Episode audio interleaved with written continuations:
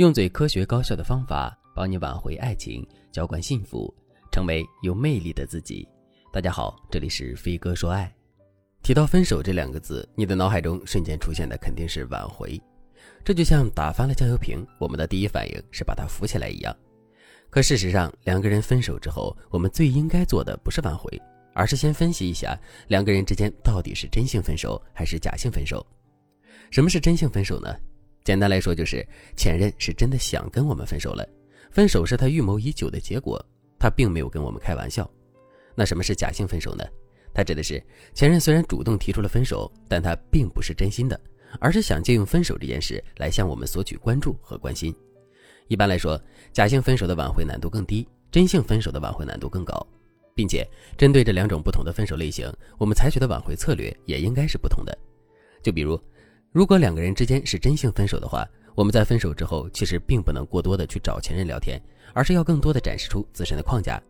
可如果两个人之间是假性分手的话，我们就一定要表现的热情一些。如果我们错把真性分手当做假性分手来处理，或者是错把假性分手当做真性分手来处理的话，最终我们就很容易会适得其反。所以区分真假性分手很重要。那么我们到底该如何来区分呢？下面我来给大家分享三个实用的判断标准。如果你想在这个基础上了解更多，也可以添加微信文姬零五五，文姬的全拼零五五来获取专业的指导。第一个判断标准，看前任是否会把你们分手的消息公之于众。大部分情侣在分手后都不会拉黑彼此之间的联系方式，所以两个人之间依然有着共同的社交圈和朋友圈。如果前任不是真心想跟你分手的话，他一般不会主动把你们分手的消息公之于众。即使真的到了不得不说的地步，他也会说的比较模糊。比如说，两个人就是闹了点别扭，或者是顾左右而言他，绕过事情的重点。总之，他会为两个人的感情留下余地。而前任之所以会这么做，原因也非常简单，因为他并不是真心想分手，所以势必会提前做好复合的打算。如果他现在就把你们分手的消息弄得人尽皆知的话，那么你们两个再重新复合的成本就会高很多。可如果前任真的想分手的话，情况就会变得完全不一样。因为这段感情对他来说已经没有任何可留恋的了，所以他在处理你们之间问题的时候不会有任何的顾忌，甚至他还巴不得这件事情能够让更多的人知道，然后他就可以借此断掉你内心挽回的希望，从而为自己省下更多的麻烦。第二个判断标准，看男人分手后对你的反感程度。如果你们之间是真性分手的话，前任势必会在内心对你有很多的不满，甚至是反感，所以他在言行举止之间难免会对你流露出一些厌弃和厌恶。而与之对应的表现，就是在你们两个分手之后，他可能连见都不愿意见你。即使你们之间还有互动的话，男人对你的耐心也会很差，甚至还会不留情面的说你的不好。如果前任并不是真心想分手的话，你会发现他在跟你互动的时候，会更多的进入到一种焦虑和坐立不安的状态。这其实反映了前任对你们之间关系认定的矛盾和纠结。同时呢，这也反映了前任因为担心自己的挽回操作不当，会给你们的感情造成二次伤害，所以战战兢兢的心理。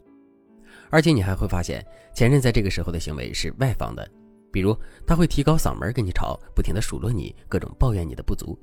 或者是他会在朋友圈里各种抒发自己的负面情绪，发一些悲伤的歌曲链接或者是文字等等。这些外放的行为其实就是为了要引起你的注意，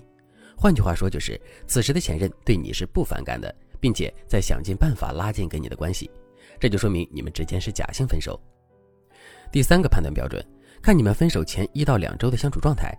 一般来说，我们会认为假性分手是情绪爆发型的分手，也就是说，前任在分手之前，他并没有分手的想法，也没有分手的预谋，只是在情绪的作用下，他不小心提出了分手。